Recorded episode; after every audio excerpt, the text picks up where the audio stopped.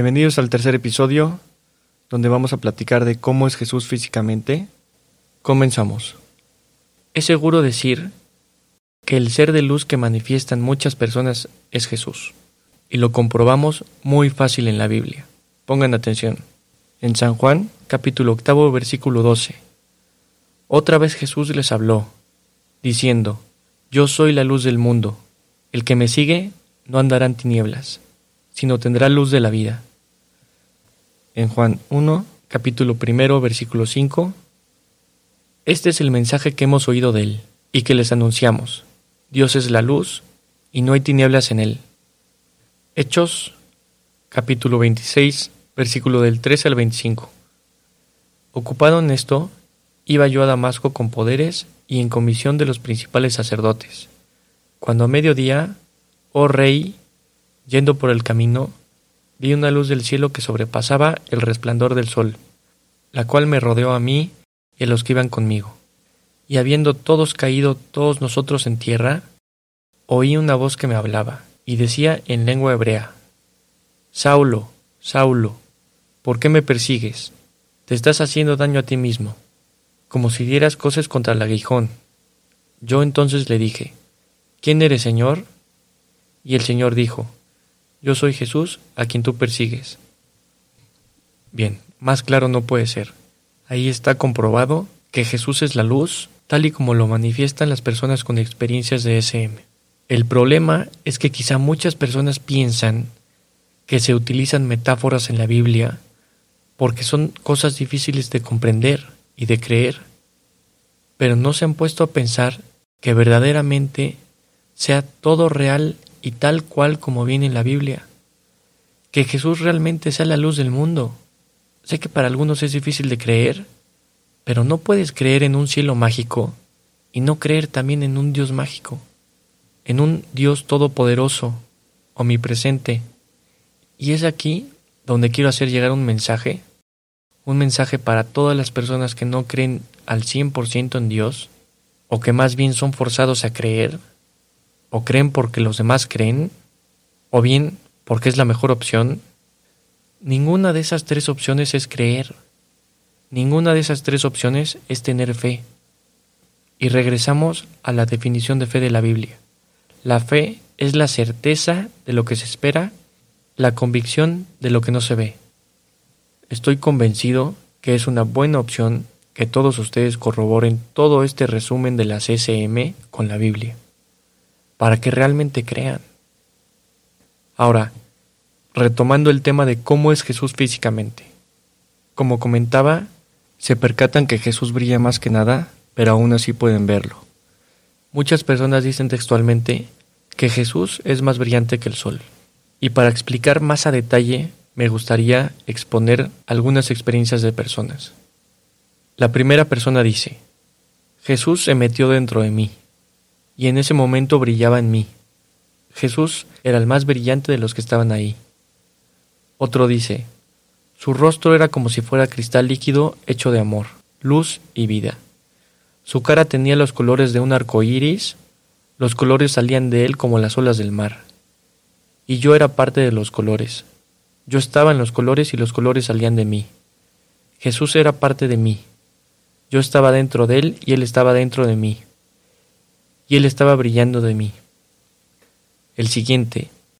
Los ojos de Jesús son penetrantes. A través de ellos puedes ver que Jesús sabe todo sobre ti. Una persona ciega, por ejemplo, describe a Jesús así. Con cabello hasta los hombros, estaba descalzo y ojos penetrantes y tenía una túnica. Los doctores no encontraban explicación de cómo una persona ciega podía saber eso. Otra persona comenta, tiene ojos entre verdes y azules. Obviamente los ojos más hermosos que no te puedes imaginar. La siguiente dice, ojos penetrantes, cautivadores, mágicos.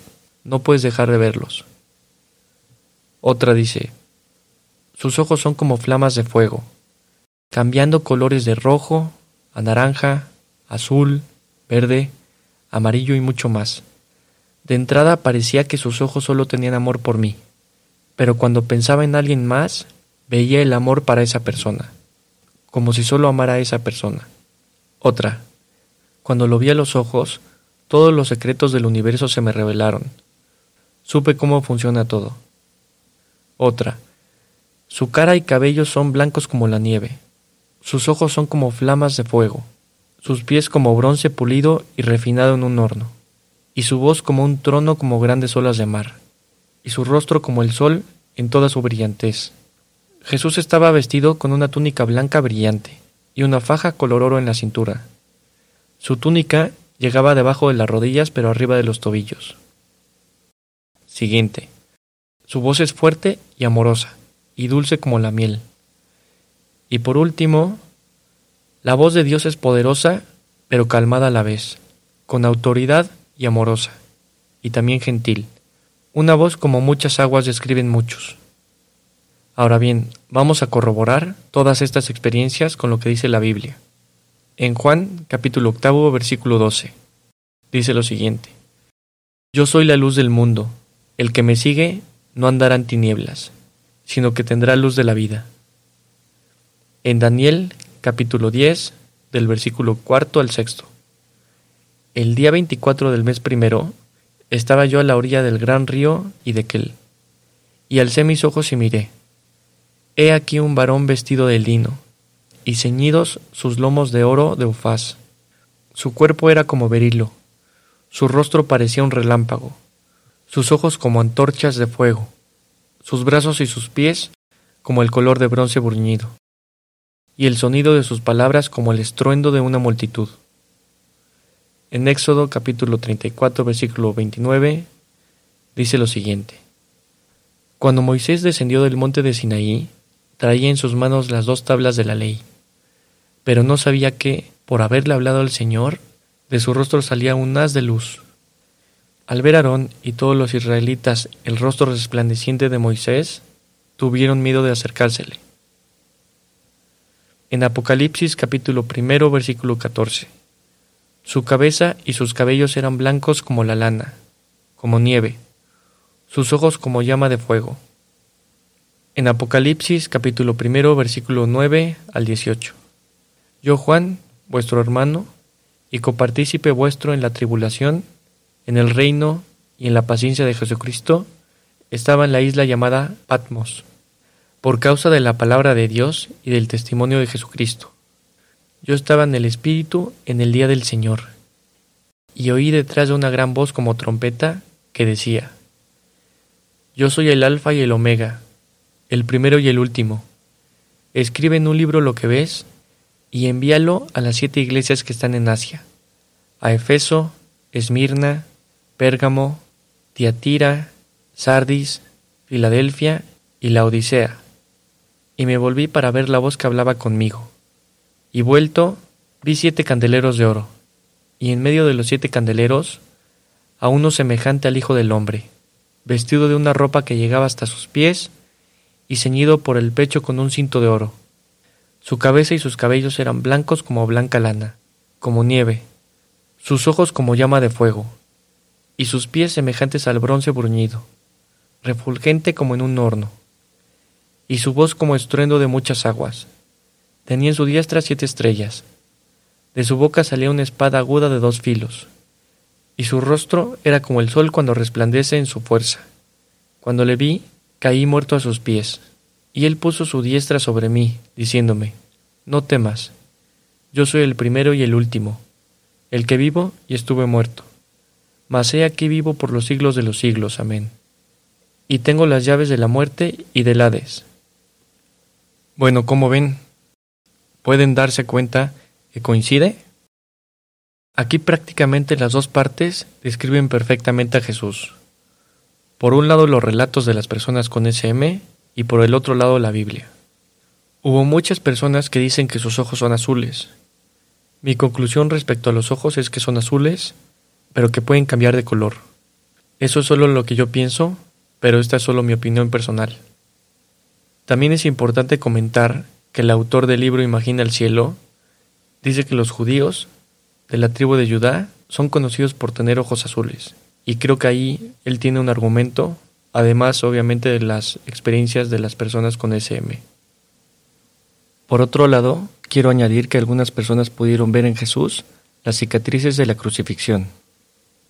Creo que podemos concluir que Jesús es brillante como ningún ser, tiene ojos como fuego, que cambian de color, difícil de entender, cabello castaño hasta los hombros, piel blanca, se viste con una túnica blanca, con una faja en la cintura color oro, y le gusta estar descalzo. Si quieren el retrato más cercano de Jesús, les recomiendo investigar la pintura que realizó Acaína Kramaric. Para los que no saben quién es, es una niña que ha tenido experiencias con Jesús sin tener una experiencia cercana a la muerte. Y no solo ha pintado a Jesús, sino también muchas partes del cielo. Les recomiendo investigar su historia y ver todas sus pinturas. Ahora, haciendo un resumen de la pregunta ¿cómo es Jesús en cuanto a su persona? Jesús es una persona muy divertida, emocionante, aventurera, llena de felicidad. No tengan duda de que es la persona con la que quisieras estar todo el tiempo. Una persona, por ejemplo, comenta lo siguiente. Imagínate el ser más poderoso que existe que se sienta que es tu amigo cercano. Se pudiera pensar que Dios no nos entiende porque Él no es humano como nosotros, porque Él es todopoderoso, pero la realidad es que es más humano que nosotros. Jesús vino a este mundo en carne y hueso. También se pudiera llegar a pensar que la relación con Dios es distante, que tiene muchas cosas o personas más importantes que nosotros que atender, pero eso es totalmente falso. La relación con Dios es lo más personal que hay, como si tú fueses la única persona en este mundo. Es más, hasta cuando Jesús se despide de ti en el cielo, no solo conoce tu lengua, sino los coloquialismos, como por ejemplo, a una persona le dijo, ok, nos vemos pronto. La relación con Dios es lo más íntimo que existe porque Él murió por ti. Una persona cuenta lo siguiente. Cuando me enseñaba la película de mi vida con comprensión y entendimiento respecto a lo que hacía mal, me entendía por qué lo hacía, pero al mismo tiempo me decía que estaba mal. Y me dijo, Yeah, that wasn't too cool. Que eso en español quiere decir, sí, eso no estuvo tan genial. También destaco que Jesús ama mucho a los niños. Y lo corroboramos en San Mateo, capítulo 19, versículo 14. Pero Jesús dijo, Dejen a los niños venir a mí, y no se los impidan, porque de ellos es el reino de los cielos. En mi opinión personal, Quizá Jesús ama tanto a los niños por su inocencia y porque les encanta jugar, algo que los adultos perdemos. Pero es un hecho que muchas personas con SM pudieron ser testigos de qué tanto Jesús ama a los pequeños. Así como nosotros disfrutamos jugar con nuestros hijos, así Dios disfruta jugar con los niños. Y para los que se preguntan, ¿cómo le hace Jesús para estar en todos lados? Jesús es omnipresente. Puede estar en distintos lugares a la vez y una persona platica lo siguiente.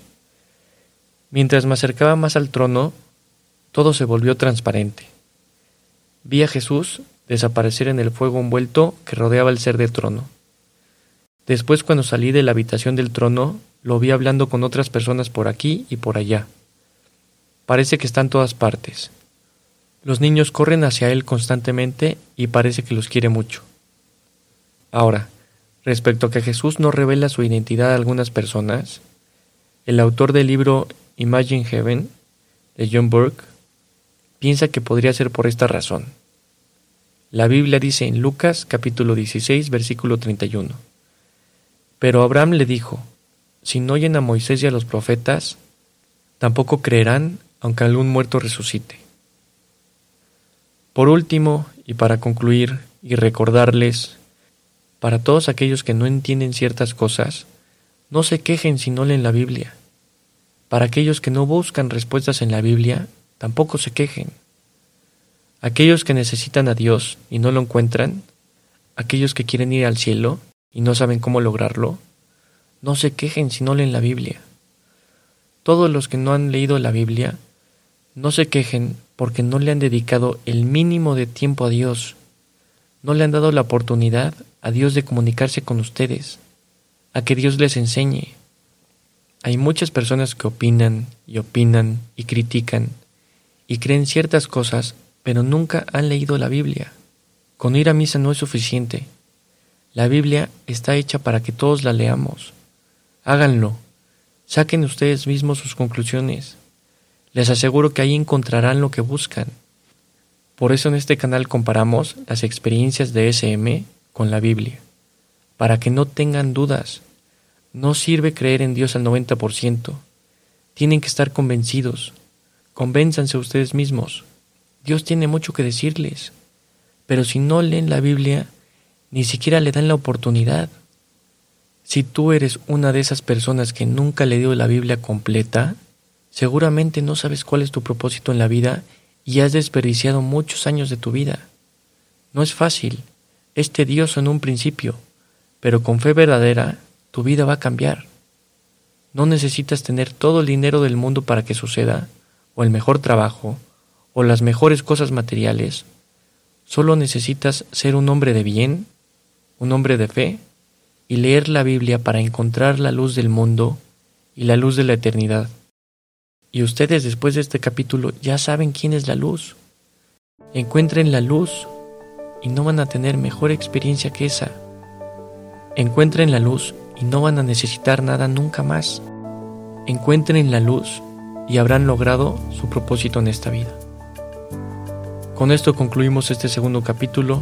Espero que les haya gustado y los invito al siguiente donde hablaremos de todo lo relacionado con el cielo, las pruebas de que el cielo existe y cómo es el cielo. Por favor, cualquier comentario que me quieran hacer, con mucho gusto, al siguiente correo, tu propósito 832 gmail.com. Muchas gracias por su tiempo.